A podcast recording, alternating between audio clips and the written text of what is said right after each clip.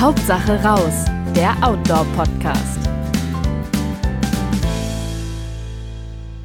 Hallo und herzlich willkommen bei Hauptsache raus, dem Podcast des Outdoor Magazins. Ich bin Kerstin Rothardt von Outdoor und heute habe ich einen Gast, mit dem ich über ein Problem spreche, das vielleicht alle von uns schon kennen, nämlich ein bisschen körperliche Befindlichkeiten. Und deswegen habe ich den Benjamin Heitzmann, genannt Benny, eingeladen. Ähm, hallo Benny, freut mich sehr, dass du heute mit mir über so ein heikles Thema sprichst.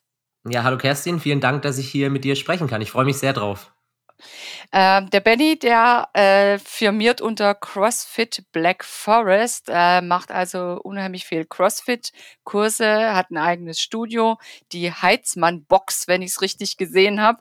Ähm, wo man einfach ganz viel für seine körperliche Fitness tun kann und sich fortbilden kann. Und außerdem habe ich gesehen, hast du nicht nur auf der Sporthochschule Köln und äh, bei Sportwissenschaften an der Uni Freiburg dir dein Fachwissen reingepfiffen, sondern du hast auch noch ein Buch geschrieben, nämlich Reha darf sexy sein. Und das passt eigentlich ganz gut zu unserem Thema, weil da geht's korrigiere mich, ähm, auch um viele Tipps, wie man wieder fit wird und wie man kleine Malaisen wieder hinbekommt. Genau, es geht so ein bisschen allgemein darum, wenn man nicht genau weiß, was man hat und vielleicht auch schon ärztlich mal abgecheckt hat und da auch nichts richtig gefunden wurde, was man denn selbstständig äh, machen kann, um seine Probleme etwas in den Griff zu bekommen. Das klingt doch nach einer super Anleitung. Ähm, ich würde jetzt aber trotzdem mich hauptsächlich gerne natürlich aufs Wandern und vielleicht auch aufs Bergwandern beziehen. Ähm, das kennt man ja mal, ist unterwegs schön in den Alpen, vielleicht ein Mehrtages-Hüttentreck, hat nicht zu viel Gepäck dabei, man man übernachtet ja in den Hütten, aber doch so alles Mögliche in, in, in, in den Rucksack gestopft, von warmer Kleidung, Regenzeug, äh, Proviant, äh, ausreichend Trink, Trinkflaschen, damit man eben über die Runden kommt, wandert schön vor sich hin, äh, freut sich vielleicht schon auf ein Hüttenessen am Abend und plötzlich fährt's einem in den Rücken. Das ist natürlich ein Schock erstmal, wenn man denkt, oh ne, jetzt äh, gerade losgegangen oder vielleicht sogar schon mitten in der Tour, äh, hoffentlich endet die Wanderung jetzt hier nicht. Was, Benny, würdest du denn als eine Sofortmaßnahme empfehlen? Das ist eine gute Frage, weil natürlich Rückenschmerzen, vor allem plötzlich auftretende Rückenschmerzen, verschiedene Ursachen haben können. Es kann sein, dass man sich einfach überlastet hat durch den schweren Rucksack, wie du sagst. Man wandert jetzt ja nicht nur mit schwerem Rucksack, deswegen kann es natürlich auch sein, dass ich mich vertrete oder dass ich einfach eine blöde Drehbewegung mache und mein Körper das in dem Moment nicht kannt oder kennt und mhm. kannte mhm. und deswegen so eine Art ja, ob es ein Hexenschuss ist oder eine Schutzspannung im Rücken entsteht. Und das allererste ist natürlich erstmal kurz die Belastung rausnehmen. Also Rucksack, Rucksack absetzen. Rucksack absetzen. Ähm, vielleicht hat der Rucksack ja auch etwas eingeschnürt, weil er mit zusätzlichen ähm, Gurten festgemacht wurde am Brustkorb.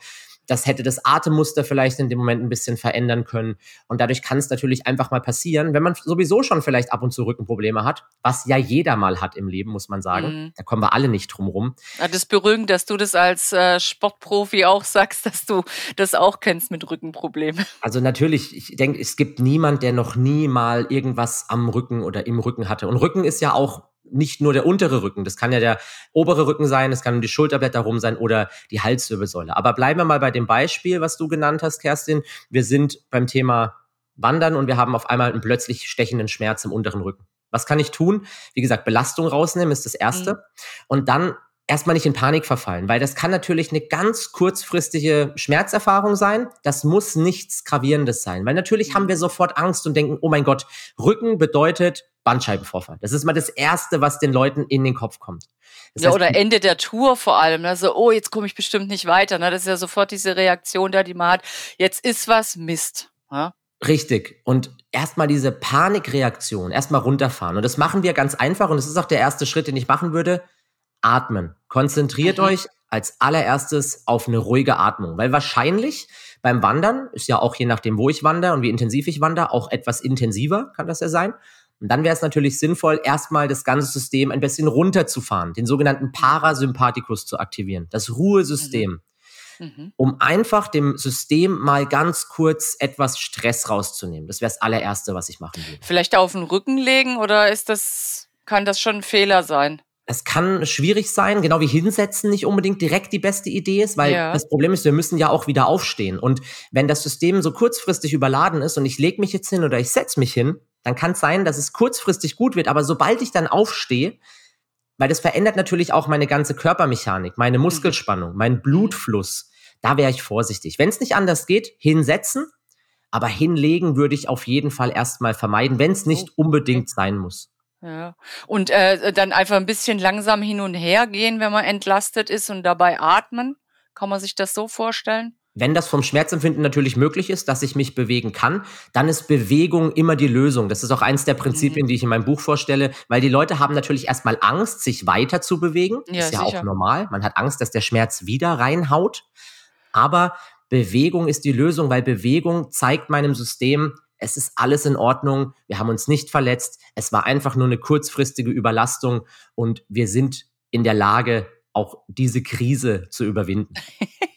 Okay, so ein bisschen Selbstsuggestion ist dann also auch schon dabei und äh, die man auch auf den Körper anwenden kann. Hey, Körper ist nicht ganz so schlimm, wie du dachtest oder wie du signalisiert hast. Ähm, funktioniert das auch, wenn, wenn ich es plötzlich im Knie habe? Angenommen, äh, ich steige über eine Feldstufe und verdrehe mir das Knie. Ist ja auch so ein ganz, so ein, so ein ganz heikles Sportler- und auch Wanderer-Ding, ne? Knie, Knie und Rücken. Ich denke, das sind so die fiesesten Sachen oder die häufigsten Sachen auch.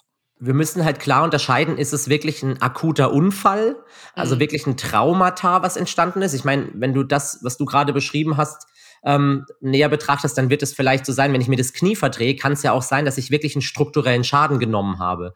Und Mhm. dann ist jeder Tipp, den ich jetzt gebe, tatsächlich erstmal hinfällig, weil wenn struktureller Schaden wirklich da ist, und das kann ich auch nicht unbedingt direkt an Ort und Stelle überprüfen, Mhm. dann ist natürlich der Weitermarsch wirklich gefährdet. Wenn es aber tatsächlich einfach nur eine Art leichte Verdrehung ist, dass eine ganz leichte Überdehnung da ist oder einfach nur eine leichte Zerrung oder wie gesagt einfach nur eine Art Schutzmechanismus vom System entsteht, dann ist es erstmal nicht so schlimm. Dann ist der erste Schmerz da und dann ist wirklich das erste nicht in Panik verfallen, weil dieses, wenn wir das System dann aktivieren und wirklich und wild atmen und sagen, oh mein Gott, jetzt ist alles vorbei, dann ist das nicht nur psychisch gefährlich, sondern dann ist es tatsächlich so, wie du sagst, diese Autosuggestion, dann mache ich mir quasi, ich schaufel mir mein eigenes Grab. Also erstmal Mhm. ruhig bleiben, überprüfen, ist es jetzt wirklich nur in mich reingeschossen und ist gerade schon wieder weg? Oder ist es tatsächlich ernster, schwillt das Gelenk vielleicht sogar schon an, wenn wir jetzt vom Mhm. Knie reden? Weil wenn sich irgendwas strukturell verändert, zum Beispiel eine Anschwellung, Ja. dann weiß ich, oh, das war wohl doch ein bisschen mehr als nur leicht vertreten. Okay.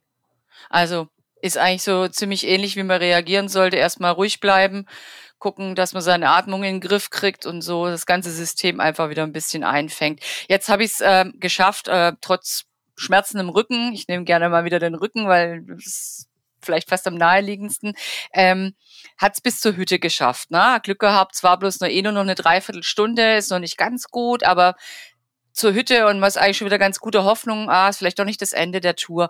Hast du da ein paar Tipps, was ich jetzt abends machen kann äh, auf der Hütte oder äh, einfach mal so ein paar Übungen oder wie gehe ich vor, um zu sagen, okay, ich nutze den Abend jetzt, um äh, mir zu ermöglichen, dass die Tour eben doch weitergeht? Also ich würde tatsächlich das Erste, was ich machen würde, wäre, ich würde mit Wärme experimentieren. Das heißt, bleiben wir bei meinem unteren Rücken. Ich habe den Rücken gezerrt oder verletzt leicht und ich möchte meinem Rücken jetzt was Gutes tun. Dann würde ich versuchen, Wärme draufzubringen, zum Beispiel durch eine Wärmflasche oder ein Handtuch, was ich mit warmem Wasser benetze. Weil was ich erstmal tunlichst vermeiden würde, wäre Eis oder Kälte. Man hat ja, es gibt die alte Pechregel, Pause, Eis, Kompression und Hochlagern. Ja, das kenne ich auch noch so, dass man unterwegs ist, irgendwas wird dick, da heißt erstmal schön Eis drauf und das runterkühlen, damit die Schwellung weggeht. Genau, so, Falsch. so habe ich es in meinem Studium auch beigebracht bekommen tatsächlich. Aha. Und das ist mittlerweile widerlegt, dass Eis, oder es ist quasi bewiesen, dass Eis am Anfang einer Verletzung eher vermieden werden sollte, weil es den langfristigen Heilungsverlauf von Gewebe negativ beeinflussen kann. Einfach weil es nicht so gut durchblutet wird dann in dem Moment. Richtig, weil Mhm. Eis fährt die Fäse zusammen. Das heißt, die Durchblutung wird erstmal schlechter. Das hat man deswegen immer gemacht, weil man gesagt hat, man möchte eine Schwellung natürlich vermeiden. Mhm. Das, was also gleich bleibt bei dieser Pechregel, ist erstmal die Pause, das P. Und es gibt eine schöne neue Regel, das kann man sich auch nett merken, das heißt Peace, wie der Frieden aus dem Englischen. Ja. Und das sind, die Buchstaben sind wieder quasi jeweils ein Wort. P steht für ebenfalls Pause, wie beim Pech, bei der Pechregel auch. Pause ist wichtig, weil wir können das verletzte Gewebe natürlich nicht immer weiter belasten. E, das von Peace, steht jetzt aber nicht für Eis, sondern für Elevate. Das heißt, wir sollten das verletzte Gewebe über Herzlevel lagern. Beim unteren Rücken kann es zum Beispiel sein, dass ich meinen Hintern auf ein Kissen lege, sodass der Blutrückfluss zum, äh, zum Herz etwas gefördert wird. Mhm. Das sorgt einfach dafür, dass ständig frisches Blut ähm, zur Verletzung kommt und ich sag mal, ähm, Abfallprodukte, die durch eine Verletzung, eine leichte Zerrung zum Beispiel anfallen können, abtransportiert werden. Es hilft ja auch irgendwie den Rücken ein bisschen zu entspannen, ne? dass da nicht nochmal von oben weiter Druck drauf ist. Ne? richtig, und richtig. Viele haben dann auch das Gefühl, dass es den unteren Rücken etwas entlastet. Das heißt, da haben wir gleich zwei Fliegen mit einer Klappe geschlagen. Dann haben wir das A von Peace, das steht für Avoid, das heißt vermeiden. Ich heißt hier unter anderem wie bei der Pause erstmal Bewegung vermeiden, schmerzhafte Bewegung vermeiden, aber auch, und das ist, denke ich, auch eine gute Diskussionsgrundlage, Schmerzmittel nicht unbedingt direkt einwerfen. Viele Dann erstmal rauskriegen, wie schlimm es ist und ob es schlimmer wird oder warum? Würde ich sagen, ja. weil Schmerzmittel natürlich erstens ein Eingriff sind in den Körper, der die mhm. eigenen Schutzmechanismen negativ beeinflussen kann. Und zweitens habe ich danach keine Möglichkeit mehr zu sagen, ist es jetzt wirklich schlimmer geworden in den letzten paar Stunden mhm. oder ist es wieder besser geworden, weil wenn die Schmerztabletten wirken, und das sollten sie, habe ich natürlich immer eine Verbesserung des Schmerzempfindens. Ja. Aber nicht unbedingt der Ursache, logischerweise. Ja, mhm. ja, muss man einfach aufpassen. Und dann ist C, ist dann tatsächlich Kompression. Das ist jetzt beim Rücken nicht ganz so leicht, weil wir natürlich den Bauch nicht verbinden wollen und auch nicht zu viel Druck auf den Unterbauch ausüben wollen. Aber vielleicht eine leichte Kompression. Es gibt ja so Nierengurte oder ähnliches. Vielleicht hat man sowas sogar dabei. Oder eine Art leichte Bandage rund um den Rücken, um mhm. einfach ein bisschen so einen Gegendruck zu haben und ein taktiles Feedback in dem Bereich was natürlich gleichzeitig auch wieder ein bisschen die Wärme fördern kann in dem Bereich. Oder ein, ein Kissen in den Rücken und sag ich mal, wenn es ein bisschen kühlere Zeit ist, dann an den Ofen ranrucken mit dem Kissen Perfekt. im Rücken. Perfekt, mhm. ja, gute Möglichkeit. Und dann ist der letzte Buchstabe ist nochmal ein E und das ist Education oder Educate. Das heißt, ähm, ich sag mal, die Bildung, die Ausbildung und zwar über die Verletzung. Und da ist eine Sache, die habe ich ja vorher schon gesagt im Podcast nicht in Panik verfallen. Es ist, geht darum, was ist eine Verletzung? Eine Verletzung kann strukturell sein, kann aber auch einfach nur sein, dass unser Nervensystem Gefahr gewittert hat und deswegen eine Schutzspannung generiert hat. Das ist das, was wir dann zum Beispiel auch als Hexenschuss bezeichnen, eine maximale Überspannung im unteren Rücken. Und das ist erstmal nichts Schlechtes. Natürlich tut's weh, aber unser System versucht uns zu beschützen, damit wir nicht noch weiter überlasten, damit wir im besten Fall morgen eben auch wieder wandern können. Mhm. Also, ich sehe schon, das Wichtigste ist wirklich ruhig bleiben und eigentlich ist es ja auch, finde ich, ein ganz schöner Tipp, weil also ähm, tendenziell finde ich es angenehmer, äh, Wärme auf irgendwas zu bringen, als es mir runterzukühlen und zu vereisen. Also hm, klingt ja klingt ja schon mal prima. Ähm, und das greift eigentlich für alles, ne? Auch wenn ich jetzt Schulterschmerzen zum Beispiel habe vom zu schweren Rucksack, da hat man auch gerne mal so eine Verspannung, selbst wenn man den ordentlich aufgesetzt und angepasst hat, äh, wenn es halt doch ein bisschen schwerer ist oder man hat vielleicht ein paar Krägen, die irgendwie irgendwie wieder wegdrücken. Ne? Also so Schulterverspannung kenne ich jetzt vom Wandern auch. Ähm, würdest du auch sagen, am besten irgendwas zum Wärmen drauf tun? Ja, also man muss, man muss, man, es ist schwierig, Sachen immer zu pauschalisieren. Ja, sicher. Klar. Nicht immer ist Wärme für alle, vor allem für eine frische Verletzung, würde ich auch aufpassen, da jetzt direkt Wärme drauf zu packen. Ja. Es ist immer individuell. Man, deswegen meinte ich vorhin, experimentieren damit. Man sollte es ausprobieren und wenn sich das gut anfühlt, würde ich weitermachen. Wenn es die Schmerzen vergrößert in dem Moment, die Wärme wieder wegmachen. Ja, okay. da muss man einfach also auch ein bisschen auf sich hören einfach. Das ist immer die beste Möglichkeit. Mhm. Und dann ist tatsächlich was, und da werden wir, denke ich, noch drüber sprechen, liebe Kerstin, ähm, wie gut ist das Körpergefühl des der jeweiligen Person. Weil je besser mein, mein Körpergefühl ist, je mehr Ahnung ich über meinen eigenen Körper habe, desto besser kann ich auch bei Verletzungen reagieren. Mhm. Ja, gut klingt, klingt logisch. Vor allem, wenn ich weiß, da habe ich eh eine Schwachstelle, werde ich damit eh schon mal im, von vornherein ein bisschen vorsichtiger um, umgehen. Ähm, äh, so ein ganz äh, harmloseres Ding, also man ist mehrere Tage auf Tour und irgendwann stellt man fest, puh, ich fühle mich so so ein bisschen ganz körpersteif. Kann ja einfach vorkommen, man ist es vielleicht doch nicht gewohnt, wenn man eher einen Bürojob hat, dass man dann tagelang wirklich mit dem Rucksack unterwegs ist oder oder auch mit dem Rad auf dem Alpencross. Ne? Den ganzen Tag diese Haltung statt immer nur im intensiven Training. Wie kriege ich denn so, so eine allgemeine Steifigkeit äh, auf Tour ganz gut wieder wegmobilisiert? Gibt es da Tricks? Also kurzfristig kann ich das machen, indem ich mich tatsächlich, und das klingt jetzt sehr banal, ganzheitlich bewege. Wenn ich zum Beispiel eine sehr eingefahrene Position auf dem Mountainbike oder auf dem Tourenfahrrad zum Beispiel ja. habe, dann bin ich natürlich sehr weit vorne mit meinem Körper. Meine Wirbelsäule befindet sich immer in der gleichen Position, meine Schultern, meine Arme. Dann wird es natürlich einfach Sinn machen, sich auch mal langsam in die andere Richtung zu strecken, Richtung Himmel und einfach mal in dieser Position zu bleiben und wieder zu atmen, weil atmen vor allem in der Position, die erstmal, ich sag mal, ungewohnt ist, weil sie dem nicht entspricht, was wir die ganze Zeit machen, mhm. ist eine sehr positive Erscheinung oder eine sehr positive Möglichkeit, unser System wieder zu beruhigen und wieder diesen Ruhestatus reinzubekommen.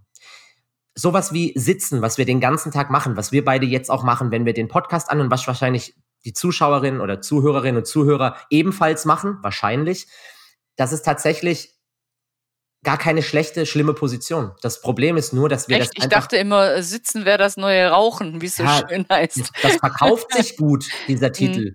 Aber ja. Sitzen an sich ist nicht das Problem, weil Sitzen ist einfach nur eine Haltung über eine gewisse Position. Wenn wir genauso viel Ausgleich schaffen würden für unseren Körper, also mhm. sagen wir, wir sitzen acht Stunden, würden aber auch acht Stunden uns komplett ganzheitlich bewegen. Ich sag's mal ganz banal, durch den Wald laufen, klettern, springen, werfen, kriechen, dann hätten wir überhaupt kein Problem, weil dann wäre das unsere Ruheposition. Aber dadurch, dass wir vom Büro ins Auto auf den Esstisch oder nicht auf den Esstisch, auf den Stuhl vor dem Esstisch, auf die, auf Couch, die Couch, ins mhm. Bett mhm. und dann den gleichen Modus immer wieder durchlaufen, da entstehen die Probleme. Mhm. Nochmal zurück zu deiner Frage was kann ich tun, um einfach allgemein ein bisschen beweglicher zu sein in so einer Tour, während so einer Tour? Also wie gesagt, überlegen, welche Position habe ich denn die ganze Zeit inne und wie komme ich aus dieser Position raus? Und da haben sich tatsächlich so ein bisschen hm, allgemeine Gelenksbewegungen, ich nenne das kontrollierte Gelenksrotationen bewährt. Das heißt, die Schultern durchrotieren, die Wirbelsäule mal beugen und strecken und leicht rotieren und dabei, wie gesagt, immer auf die Atmung achten, weil das gibt uns die Möglichkeit, die Position besser zu kontrollieren. Klingt ja schon fast wie Yoga, was du da sagst. Aber gut, da steckt ja auch eine Menge drin, auch in Entspannung und eben diese Gegenbewegung. Also ich denke immer an die Umkehrhaltung, die man da ab und zu einnehmen soll, gerade um verschiedene Sachen zu strecken und vielleicht auch eine Haltung einzunehmen, die man sonst so im Alltag nicht hat. Also hm. gut, und ich merke mir, atmen ist immer wieder wichtig. Würdest du empfehlen, dass man sich so ein paar Nothilfe-Gadgets, sag ich mal, in den Rucksack steckt, wie äh, eine Wärmesalbe, Bandagen, wie du sagst, diesen so einen dünnen Nierengurt, wenn ich eh schon denk, oh, mein Rücken ist nicht so, so prall. Ne? Da gibt's ja auch so ganz dünn auftragende, teilweise aus Angora, was ja dann auch nochmal anders wärmt, so, so, so eben. Ja, klar. Ja, natürlich. Wenn ich weiß, ich bin prädispositioniert, Rückenschmerzen zu bekommen und habe das immer mal wieder und habe auch die Sorge, dass ich mich während der Wanderung ja in eine ungute Situation bringe, dann macht sowas natürlich Sinn. Dann würde ich tatsächlich eine, eine, eine Wärmesalbe äh, mitnehmen. Das ist ja auch eine gute Möglichkeit, mhm. um einfach Wärme bei einer akuten Verletzung draufzubringen. Ich würde ähm, auf jeden Fall, wie gesagt, so eine Art ja, Nierengurt klingt immer so extrem, aber wie ja, so eine ja. Art Bandage, wie du es gesagt mhm. hast, ja, ist schon richtig. Ähm, und wenn es ums Knie geht oder ähnlichem oder Sprunggelenk, auch da. Eine Bandage macht immer dann Sinn, wenn ich kurzfristig das Gelenk oder was ich eben stabilisieren möchte, stabilisieren möchte. Weil allein dieser taktile Reiz auf der Haut mhm. fühlt sich für viele gut an und gibt natürlich unserem System wieder ein bisschen mehr Sicherheit. Und wenn ich das in meinem Gepäck habe, gibt das ja meinem System auch ein bisschen Sicherheit, weil ich habe immer zur Not was dabei. Das hilft ah, auch. Ich sehe schon, Psychologie ist ein nicht ganz unwesentlicher Teil bei der ganzen Sache. Ja, der Körper und der Geist hängen halt ohne Möglichkeit, das zu trennen, wirklich zusammen. Ja, ja, das ist aber doch schon mal schön, dass man mit so kleinen Tricks was machen kann. Und was ich jetzt ja gerade bei dir gelernt habe, am besten auf gar keinen Fall äh, Kühlpacks mitnehmen. Ja, also, Lieber was zum Wärmen. Genau, also nochmal diese, ich weiß, dass das viele äh, Hörerinnen und Hörer jetzt für völlig abartig halten, wenn ich sage, Eisen, also Kälteanwendung nach mhm. Verletzung ist überholt mittlerweile. Aber es ist wirklich tatsächlich so, dass die Wissenschaft da viel weiter ist. Und das Interessante ist, derjenige, der die, die Pechregel entwickelt hat, entwickelt hat, und die hat schon ganz verschiedene Namen gehabt, die hieß auch mal Polis und was auch immer. Er selbst, der dieses Eis damals propagiert hat, es war so um 1960 rum, hat es selbst mittlerweile widerlegt. Das heißt, mhm. Der, der das so berühmt gemacht hat und Studien darüber entwickelt hat und sogar ein Buch darüber geschrieben hat, hat mittlerweile das Thema selber widerlegt. Und das ist wohl ein Zeichen dafür, dass wir langsam ein bisschen umdenken sollten bei Verletzungen. Ja, gut. Manche Sachen überholen sich. Ich denke auch immer, früher gab es ja auch viel so diese Eissprays, die gerne auf Sportplätzen auch gesehen wurden, für irgendwie akut den Fußballer wieder irgendwie in die Gänge schaffen. Na, ne? okay. Gut, im ersten Moment nimmt es einem wahrscheinlich den Schmerz, aber genau. man mag ja auch ein bisschen langfristiger dann wieder fitter werden. Aber genau das, da, lass mich da noch einen Satz zu sagen. Das ist auch Gerne. der Grund, warum immer noch, selbst in der Bundesliga, und ich trainiere sehr viele Bundesligaspieler, selbst in der Bundesliga, in der höchsten deutschen Liga, wird immer noch geeist.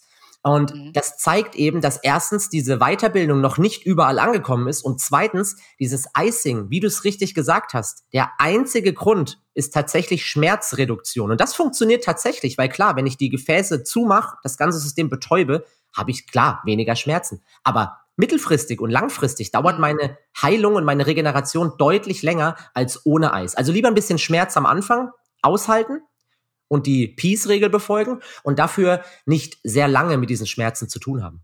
Naja gut, wir müssen ja auch nicht alle wie irgendwelche Profifußballer noch den Rest der zweiten Halbzeit irgendwie überstehen, sondern wir wollen ja irgendwie länger, länger Spaß am, am Sport draußen haben. Genau. Ähm, jetzt habe ich die Tour geschafft, das ging auch ganz gut. Ich habe ein Mittelchen gefunden oder irgendjemand hat mir vielleicht mit einer Bandage ausgeholfen.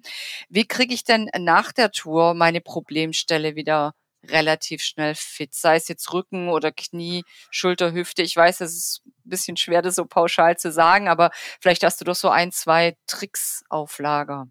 Also man muss sich wieder fragen, ist die Verletzung jetzt einmalig passiert oder kommt das immer wieder? Habe ich immer wieder diese Rückenschmerzen? Habe ich immer wieder Knieschmerzen? Wenn es immer und immer wieder kommt, zeigt das ja tatsächlich, dass es eine deutliche Schwachstelle im Körper und die bricht bei Belastung immer wieder auf. Also muss ich meinen Körper widerstandsfähiger machen. Zwangsläufig. Und da gibt's also trainieren oder dehnen? Ja, ja, trainieren. Beides? Was hast du als zweites gesagt? Trainieren und? Wie bitte? Dehnen? Dehnen, dehnen. Für mich ist ja trainieren und dehnen ist für mich das Gleiche, weil Mobility rühmt sich ja damit, dass es Kraft und Beweglichkeit gleichermaßen verbessert. Das heißt, wir machen mhm. aktive Bewegungen über einen recht großen Bewegungsradius und versuchen damit Kraft und Beweglichkeit gleichzeitig aufzubauen, aber nicht durch klassische Dehnübungen, sondern durch eben Bewegungen in einem recht großen Bewegungsradius. Also die Bewegung vollständig ausführen sozusagen, nicht so auf halber Strecke. Genau, weil man sieht natürlich immer wieder Trainierende, die in einem, ich sag mal, Wohlfühlbewegungsradius trainieren und wo verletzen wir uns? Meistens in außerhalb von diesen Wohlfühlradien. Wenn ja, ich umknicke, stimmt. Mhm. knicke ich so weit um, in einem, bis in eine Position, ähm, die ich sonst niemals im Training eingehen würde, weil ich sagen würde, oh, das ist eine ganz gefährliche Position. Ich trainiere mit meinen Klienten tatsächlich genau diese schwierigen Positionen, damit sie sich weniger verletzen. Das ist ein Prozess. Man kann nicht anfangen, jetzt direkt irgendwie vom Tisch runterzuspringen und auf der Fußaußenkante zu, äh, zu landen und dann hoffen, dass alles klappt. Aber man kann tatsächlich gewissermaßen Randbereiche der Beweglichkeit so trainieren, dass man sehr, sehr widerstandsfähig wird gegenüber Verletzungen. Und man kennt ja dann seine Randbereiche wahrscheinlich auch besser, wenn man da wirklich ab und zu mal ein bisschen vorsichtig sich rantastet oder vielleicht halt auch im Training, ja, wenn es jetzt nicht so super drauf ankommt, ähm, wirklich an, an die Grenze gehen. Ähm, ja, wie, wie mache ich das jetzt? Also ähm, ich bin zurück von der Tour, sag mir, boah, jetzt habe ich noch schön Wochenende, jetzt gucke ich mal, dass ich mich wieder auf die Kette krieg und dann so in den nächsten zwei, drei Wochen möchte ich eigentlich, dass ich wieder so bin wie vor der Tour, bevor dieses Trauma passiert ist. Also wenn ich, wenn ich ständig dieses Traumata wieder lebe, haben wir ja gerade gesagt, sind wir in so einer Chronifizierung drin, es passiert immer wieder, dann da muss ich wirklich, dann muss ich wirklich umdenken, dann muss mhm. ich wirklich was tun, dann muss ich wirklich anfangen ähm, zu trainieren. Vielleicht sucht ihr euch sogar einen Trainer, der euch hilft dabei oder ihr meldet euch im, im Studio an. Muss nicht sein, ich will nicht jeden ins Fitnessstudio zwängen, aber wir kommen nicht drum rum, ein bisschen Krafttraining zu machen, weil je mhm. älter wir werden, desto mehr Muskelschwund haben wir. Wenn wir nichts dagegen so, ja. tun, ja, wenn wir gar nichts dagegen tun, geht das rapide. Wenn wir was dagegen tun, dann haben wir die Möglichkeit, bis wir 70, 80 sind, extrem gut und sogar älter. Ja, ich will ja nicht da eine Kante schieben und sagen, bei 80 ist dann Schluss, bis wir sehr, sehr, sehr alt sind. Ich sage immer, das Ziel sollte sein, den Deckel selber zuzumachen. Und das ist tatsächlich möglich, indem wir unser Leben lang einfach trainieren. Und das muss nicht unbedingt im Fitnessstudio sein, aber es wie, muss wie ganzheitlich sein. Wie oft müsste ich denn da äh, ran? Gibt es da eine Faustregel, wenn du sagst, so die Fitness erhalten, äh, so zwei, drei verschiedene Sachen pro Woche, ah, eine Stunde sollte ich machen oder Klingt zum Beispiel gut. Es gibt von der Weltgesundheitsorganisation einfach ein paar Vorgaben. Da kann man sich gerne mal, ähm, die haben eine sehr schöne Übersicht auch auf der, auf der Seite, auch auf Deutsch, ähm, die WHO. Die zeigen so eine Grundbewegung. Man kennt vielleicht auch diese 10.000 Schritte Regel und so weiter. Mhm. Ich denke, das ist jetzt für ein, für jemand, der wandert, eher kein Problem. Aber es ist natürlich wieder nur eine Bewegungsform. Und ich bin ein großer Freund von dem evolutionären Erbe, was in uns steckt, weil wir 10.000 Jahre lang und noch länger oder vor 10.000 Jahren waren wir alle noch Jäger und Sammler. Alle. Und ähm, wir haben damals uns ganz anders bewegt, aber unser genetischer Pool ist immer noch der gleiche. Und wir bewegen uns jetzt wirklich lang nicht mehr so, wie der Körper eigentlich gedacht war. Und deswegen haben wir auch so viele Volksleiden. Rücken, Knie, Schulter, Nacken, Migräne. Das sind alles Volkskrankheiten, die es wahrscheinlich so früher nicht gegeben hat oder auf anderer Basis da waren, aber nicht so häufig anzutreffen waren. Ja, die Bewegungen waren halt vielfältiger. Ne? Wenn ich genau. einerseits genau. was pflück oben, unten und vielleicht noch ein Tierjag und zwischendurch Holz hacken oder Holz sammeln muss, das sind einfach andere Bewegungsabläufe. Oder vielleicht auch mal wegrennen vor jemandem. Genau, ja. Und wann, ja. wann bist du denn das letzte Mal gesprintet, Kerstin? Gesprintet bin ich tatsächlich länger nicht, aber ich habe sehr lange Squash gespielt, da bin ah. ich sehr viel gesprintet. Das aber ich habe es tatsächlich jetzt auch schon länger im Rücken, habe es jetzt wieder so ziemlich im Griff. Allerdings musste ich sogar eine Osteopathin äh, bemühen, weil es war einfach nicht durch Training hinzukriegen, sondern es war einfach äh, geblockt. Ne? Und da kommst du halt mit Training dann auch nicht mehr gegen an. Also das ist meine Erfahrung. Ich hätte, bin extra sogar ins Studio gegangen und habe dann irgendwann festgestellt, äh, das geht nicht voran und habe mir dann wirklich professionelle Hilfe gesucht. Es schadet nie, wenn man an einem ja, Punkt ist, wo man nicht mehr weiterkommt, sich professionelle ja, Hilfe Ja, weil wenn Trainieren denen sonst was nichts mehr hilft, dann musst du irgendwann mal, mal gucken lassen. Also ja. vielleicht ist ja dann auch mal mechanisch was wirklich nicht in Ordnung. Ja. Na gut, ähm, was mache ich denn im Vorfeld?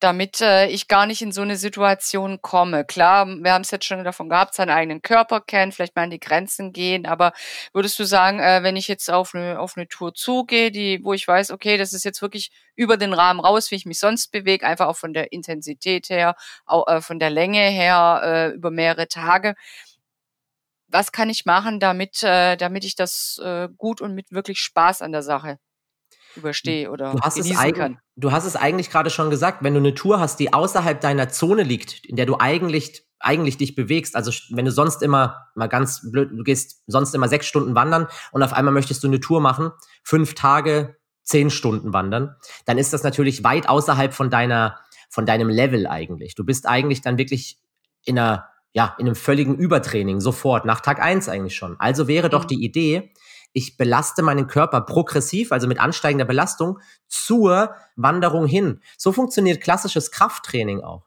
Ich fange mit leichtem Gewicht an und steigere mich dann von Woche zu Woche zu Woche, nehme immer ein bisschen mehr Gewicht, ganz kleine Schritte und bin dann irgendwann auf dem Level, wo ich gerne wäre. Und so würde ich es tatsächlich auch machen. Wenn ich eine lange, lange Wanderung vor mir hätte, würde ich mir überlegen, wie kann ich die Steigerung oder wie kann ich das progressiv belasten, dass ich irgendwann sage, fünf Tage, zehn Stunden wandern ist überhaupt kein Thema für mich. Ist natürlich eine Zeitfrage, weil ich muss natürlich Zeit investieren. Und, Und vielleicht muss wissen, wie, wie lange ich einfach mit den Vorlauf planen sozusagen, ne? Ja, klar, genau. Wenn ich, wenn es eine spontane Tour ist, dann ist natürlich schwierig, ja, dann ist ja. alles schwierig. Spontan ist immer schwer. Ähm, aber wenn ich es tatsächlich schaffe, mir einen guten Plan zu schreiben und sage, auch wenn ich im Fitnessstudio trainiere oder nebenher noch joggen gehe, dann sollte ich im Vorlauf meiner Tour die Intensität hochfahren, um einfach meinen Körper quasi auf diese Tour zu wappnen mhm. und dann vielleicht vor der Tour, also nicht bis einen Tag vor der Tour so heftig trainieren, sondern vielleicht dann noch mal fünf Tage circa vor der Tour die komplette Belastung runterfahren und einfach noch mal ein bisschen durchbewegen, vielleicht locker spazieren gehen. Aber dann, das nennt man Tempering. Das heißt, vor der Tour die Belastung noch mal ganz rausnehmen, sorgt dafür, dass mein Körper noch mal richtig gut regeneriert. Mhm. Und dann kann ich an Tag eins mit der Tour richtig gut starten. Und würdest du dann genau die Bewegungen trainieren, die du brauchst oder eben auch so ein bisschen als Ausgleich andere Dinge machen? Also wenn ich jetzt eine Wandertour habe, dann auch vermehrt schwimmen gehen zum Beispiel oder? Ich würde jetzt, wenn ich sowieso schwimme, dann ja. Ich würde jetzt aber nicht anfangen, für die Vorbereitung der Tour anfangen zu schwimmen, weil Schwimmen okay. ist eine eigene Sportart. Da spielt ja. mir zu viel Technik rein. Nachher habe ich dann Schulterprobleme, weil ich eine neue Technik gelernt habe, vielleicht die nicht optimal gemacht habe. Und dann passt der Rucksack schon nicht mehr.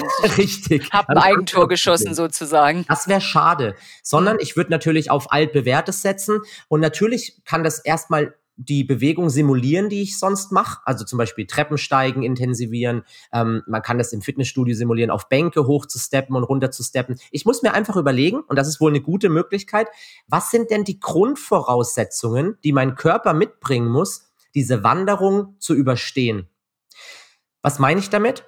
Was habe ich zum Beispiel für eine Grundvoraussetzung in der ganzen rumpfstabilisierenden Muskulatur, wenn ich so einen schweren Rucksack trage? Ich muss wirklich über Dauer schwere Last auf dem Rücken tragen und dann viele, viele Meter nach oben machen. Und Meter geradeaus und Meter runter, versteht sich. Also sollte ich doch irgendwie versuchen, meinen Körper dem hingehend zu simulieren, dass das bald auf ihn zukommt. Das machen mhm. wir tatsächlich bei unserer CrossFit-Box so, dass wir mit Gewicht auf dem Rücken auf Holzboxen hochsteppen und wieder runtersteppen. Und das simuliert dann ein Stück weit das Wandern in unwegsamem Gelände. Und das ist nur eine Möglichkeit. Ich kann springen, ich kann Richtungswechsel machen, wie beim Squash auch, ja. Mhm. Ähm, ich kann das überall quasi simulieren. Das heißt, ich muss einfach nur überlegen, was brauche ich für Grundvoraussetzungen fürs Wandern und diese Grundvoraussetzungen sollte ich trainieren. Okay, ja, das klingt eigentlich logisch. Und ähm, ja, ich denke, äh, das äh, Hauptsächliche ist wahrscheinlich den inneren Schweinehund dann so zu bekämpfen, dass man wirklich rechtzeitig anfängt, damit man eben auch Zeit hat, es in Ruhe zu machen und in Ruhe zu steigern. Was mache ich denn äh, grundsätzlich, damit ich einfach die Grundfitness und Elastizität erhalte? Wir haben schon gesagt, so zwei, dreimal die Woche was machen, verschiedene Dinge, äh, mal was Neues ausprobieren, abwechseln. Was sind da so deine Tipps? Weil es gibt ja auch so eine Trainingsroutine, dass das irgendwann gar nichts mehr bringt, weil ich das immer Gleiche mache. Und das ist wohl das größte Problem. Wenn wir immer das Gleiche machen, bleiben wir genauso, wie wir sind, weil unser Körper passt sich immer nur an einen Reiz an wenn er eine gewisse Reizschwelle überschreitet. Deswegen sieht man ganz oft, wenn man im Fitnessstudio ist, Leute, die seit zwei Jahren den gleichen Trainingsplan machen und die sich kein Stück verändern. Und das ist doch schade. Außer sie sagen halt, sie machen das, weil es ihnen Spaß macht, dann ist das alles fein. Dann habe ich nichts gesagt. Und Aber beweglich bleiben sie wahrscheinlich dadurch ja dann trotzdem. Das ist die Frage, weil natürlich auch unser Alltag immer mehr Zeit investiert als unser Training. Wir haben 23 Stunden Alltag versus eine Stunde Training im Fitnessstudio. Hm. Deswegen kann es schon sein, dass trotz Krafttraining es nicht ausreicht. Deswegen fand ich deine Idee, das hast du selber gesagt, das würde ich so, zu unter so unterschreiben, ganzheitliche Bewegung. Also doch irgendwie die Evolution simulieren. Jetzt nicht mit Lendenschurz durch den Wald rennen. Das muss nicht sein. Oder Kann man aber vielleicht auch mal machen, wäre auch, auch, mal was anderes. Ja, wenn man das möchte und wenn man niemand damit irgendwie auf den Schlips tritt, dann darf man das gerne tun. Oder man muss auch jetzt nicht Tiere jagen oder wie ein Affe durch den Wald schwingen. Aber es geht doch darum, wir haben Gelenke und jedes Gelenk hat einen gewissen Freiheitsgrad. Das heißt, man kann es in irgendeine Richtung bewegen. Deswegen stell du dir doch mal die Frage, liebe Zuhörer, ja, oder liebe Zuhörerin, wann hast du das letzte Mal deine Arme gestreckt über den Kopf genommen? Weil hast du das heute schon gemacht? Hast du deine Arme heute schon über deinem Kopf gehabt? Und wenn wir ehrlich sind, viele haben das nicht. Und vielleicht sogar die ganze Woche nicht. Das letzte, was wir vielleicht gemacht haben, war, wir haben mal oben aus dem Regal was rausgenommen. Aber das ist nicht mal eine richtige, richtige Überkopfposition, weil die noch vor dem Körper ist, der Arm. Und das ist doch spannend. Und dann verlieren wir natürlich über die Jahre Kapazität in unserem Körper, die eigentlich da sein sollte, die wir in jungen Jahren genossen haben. Aber irgendwann haben wir einfach aufgehört, unsere Sportart, die vielleicht Überkopf, Handball, Basketball, Squash, Badminton, ganz egal, wir haben aufgehört, weil der Körper immer mehr abgebaut hat, in Anführungsstrichen, und wir dann aufgehört haben, diese gewissen Positionen einfach einzunehmen. Und das ist das Prinzip use it or lose it. Alles, was du nicht benutzt im Körper, fliegt irgendwann aus dem System raus. Okay, also vielleicht wirklich äh, sich vielfältig bewegen, auch im Alltag möglichst, ne? Ja. Um einfach alles Mögliche zu trainieren und die Beweglichkeit zu erhalten. Jetzt habe ich gedacht, du nennst hier irgendeine super Übung, aber eigentlich kann man ja wirklich gucken, dass man, ja, dass man Abwechslung reinbringt in, seinen, in seine Bewegungen. Ich habe eine super Übung. Ah. Die, ja, natürlich. Aber die super Übung besteht eigentlich aus vielen kleinen Übungen. Und das meinte ich vorhin mit kontrollierte Gelenksrotationen. Mhm. Wenn ich jeden Tag jedes Gelenk meines Körpers, jedes Gelenk, jedes große Gelenk, sagen wir es so, durch den größtmöglichen Bewegungsradius kontrolliert bewege, dann kann ich mir meine Beweglichkeit viele, viele, viele Jahrzehnte erhalten. Weil nochmal, use it or lose it. Wenn der Arm eingegipst ist für sechs Wochen, baue ich Muskeln ab. Das kennt jeder, ja. der sich mhm. mal einen Arm oder das Bein gebrochen hat. Und so ist es genauso. Wenn ich meinen Arm nie komplett über den Kopf nehme und da nie bewege und rotiere, dann werde ich zwangsläufig da irgendwann nicht mehr hinkommen, weil ich, woher soll es mein Körper denn kennen? Ich war ja seit zehn Jahren nicht mehr in dieser Position. Auf einmal falle ich hin, falle auf den gestreckten Arm und verletze mich, weil diese Position kannte ich vorher nicht mehr. Mhm. Würdest du das von oben nach unten einmal durchmachen oder? Vielleicht als Orientierung, ja. Muss aber nicht. Ja. Ich, man kann mit den Sprunggelenken anfangen, die locker kreisen, dann die, die Hüfte ein bisschen kreisen, die Wirbelsäule beugen und strecken, wie im Yoga auch. Das heißt Katze-Kuh. Ja, das ist eine super Übung für die Wirbelsäule an sich, auch bei Rückenschmerzen. Führt das mhm. sehr langsam durch am Anfang. Mhm. Ja, die Schulterblätter kreisen, die Schulter kreisen, die Halswirbelsäule locker hin und her bewegen. Wenn ich das jeden Tag mache, und das ist wirklich ein Tipp, den ich mitnehmen würde aus diesem Podcast auf jeden Fall, dann kann ich wirklich meine Gelenke extrem lang gesund halten. Ich, das, das lernt übrigens jeder meiner Sportlerinnen und Sportler, egal ob Breiten- oder Leistungssportler, jeder bekommt diese kontrollierten Gelenksrotationen als Hausaufgabe. Jeder. Mhm. Okay. Der strenge Lehrer hat gesprochen. Äh, lasst eure Gelenke rotieren. Es ist Jetzt, wie Zähneputzen, Kerstin, ganz kurz. Es ja. ist wie Zähneputzen für die Gelenke. Wir, wir putzen uns jeden Tag, im besten Fall zwei bis dreimal am Tag die Zähne, weil wir es so beigebracht bekommen haben von unseren Eltern im besten Fall. Warum machen wir das? Weil wir langfristig gesunde Zähne haben wollen. Was ist mit Bewegung? da geht's irgendwann verloren. Aber ich fühle mich schlecht, wenn ich unge mit ungeputzten Zähnen ins Bett gehe, würde ich mich super schlecht fühlen. Das, das macht man nicht, das ist ein ungutes Gefühl. Und das sind diese rotierenden Bewegungen, ist quasi Zähneputzen für die Gelenke. Das ist ein sehr schöner Vergleich. Also das auch einfach in die Routine möglichst einbauen. Vielleicht vor oder nach dem Zähneputzen, weil dann denkt man auch dran in dem Moment. Das ist vielleicht auch ein ganz guter gut. Trick, dass man das irgendwo verankert. Ne? Das muss ja auch gar nicht lang sein. Wie lang würdest du sagen? Fünf Minuten? Ja, das sind pro Gelenk, sind so fünf Wiederholungen, ganz entspannt. Das sind dann, wenn du alle Gelenke machst, circa fünf bis acht Minuten, je nachdem, wie schnell ja. man das machen möchte. Eigentlich jetzt auch keine Zeit, die man Gar gut nicht. investieren kann. Ähm, ja, jetzt hast du eigentlich vielleicht schon das vorweggenommen, was ich dich fragen wollte, nämlich was so denn deine Lieblingsübung oder dein Lieblingstrick ist. Ist es schon diese Gelenkrotation? Liebling ist immer so, als hätte man drei Kinder und man müsste sich entscheiden, welches sein liebstes Kind ist. Ja, aber so, ähm, weißt du, sowas eben wie die Gelenkrotation, wo du sagst, das ist was ganz Kleines, Nettes, was ich immer wieder mal mache oder das den Leuten ja. auch nahe bringe. Ähm, das kann man gut irgendwie mal machen und ja, macht also, vielleicht sogar Spaß es ist, naja, ich meine, wenn man es am Anfang fühlt sich vielleicht nicht so ganz routiniert an, deswegen fühlt sich manchmal nicht unbedingt richtig an. Aber je öfter wir es machen, und es, ich habe auch sehr schöne Tutorials da bei YouTube hochgeladen, das heißt, wer das mal anschauen möchte, ähm, kann sich da mal reinfuchsen. Es ist wirklich leicht. Ich meine, es ist nicht so kompliziert, sein Schulterblatt zu rotieren. Das kann man im Sitzen machen, im Stehen machen, das können wir jetzt gerade machen. Mhm. Das ist kein Problem. Ich würde sagen, wenn ich eine Lieblingsübung auswählen würde, dann wäre es das, wenn man das als Übung bezeichnen darf, weil es für mich das ganzheitlichste Training ist, was man machen kann. Es gibt keine andere Bewegungsform, die das Gelenk über diesen großen Bewegungsradius bewegt. Gibt es nicht. Keine Kniebeuge, keine Liegestütz, kein Klimmzug. Rotierende Bewegung über den größtmöglichen Radius ist immer die größte Bewegung, die wir auf Gelenksebene machen können. Na gut, dann nehme ich mir das und vielleicht auch ein paar andere, die uns jetzt zuhören, zu Herzen. Ähm, schön die Hüften kreisen lassen, die Schultern rotieren, das könnte helfen. Und ähm, Nochmal äh, als kleinen Hinweis, wer noch weitere Übungen sucht, der kann gerne in dein Buch gucken. Ich nenne nochmal den Titel. Reha darf sexy sein und würde natürlich dann in den Show Notes auch nochmal dein Buch äh, reinschreiben und natürlich äh, deine Homepage verlinken. Und ähm, du bist auch über Insta erreichbar als Benny. Schreibe ja, ich aber auch nochmal rein, damit man dich auch Mobility tatsächlich. Ah, weil irgendwo stand at, at Benny, auf deiner Homepage stand das, glaube ich. Mm, das weiß ich nicht. Das war vielleicht, ne, weiß ich nicht. Aber also bei, bei Instagram. Ist es noch einfach, Überbleibsel. Das ja, macht also, at Reset Mobility. Schreibe ich dann gerne auch noch rein, damit man dich finden kann. Und wenn man mal in der Gegend von Freiburg bist du, ne? Genau. In der Gegend von Freiburg ist und da sich länger auffällt, kann man vielleicht auch mal bei dir in die Heizmann-Box reinschauen und sich da Tipps vom Profi direkt holen.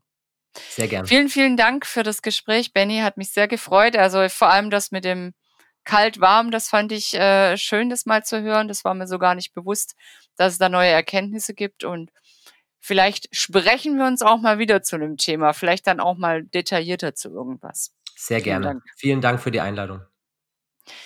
Wenn euch der Podcast gefallen hat und ihr auch keine anderen Folgen mehr verpassen möchtet, dann könnt ihr uns gerne abonnieren oder auch den Newsletter auf outdoor-magazin.com euch holen. Da werdet ihr auch ständig informiert, was es Neues in der Outdoor-Welt gibt. Und außerdem findet ihr uns natürlich auch gedruckt am Kiosk monatlich oder ihr holt uns per Abo in euren Briefkasten. Und ganz klar, auch auf Facebook und Instagram sind wir vertreten. Bis bald hier oder draußen auf Tour.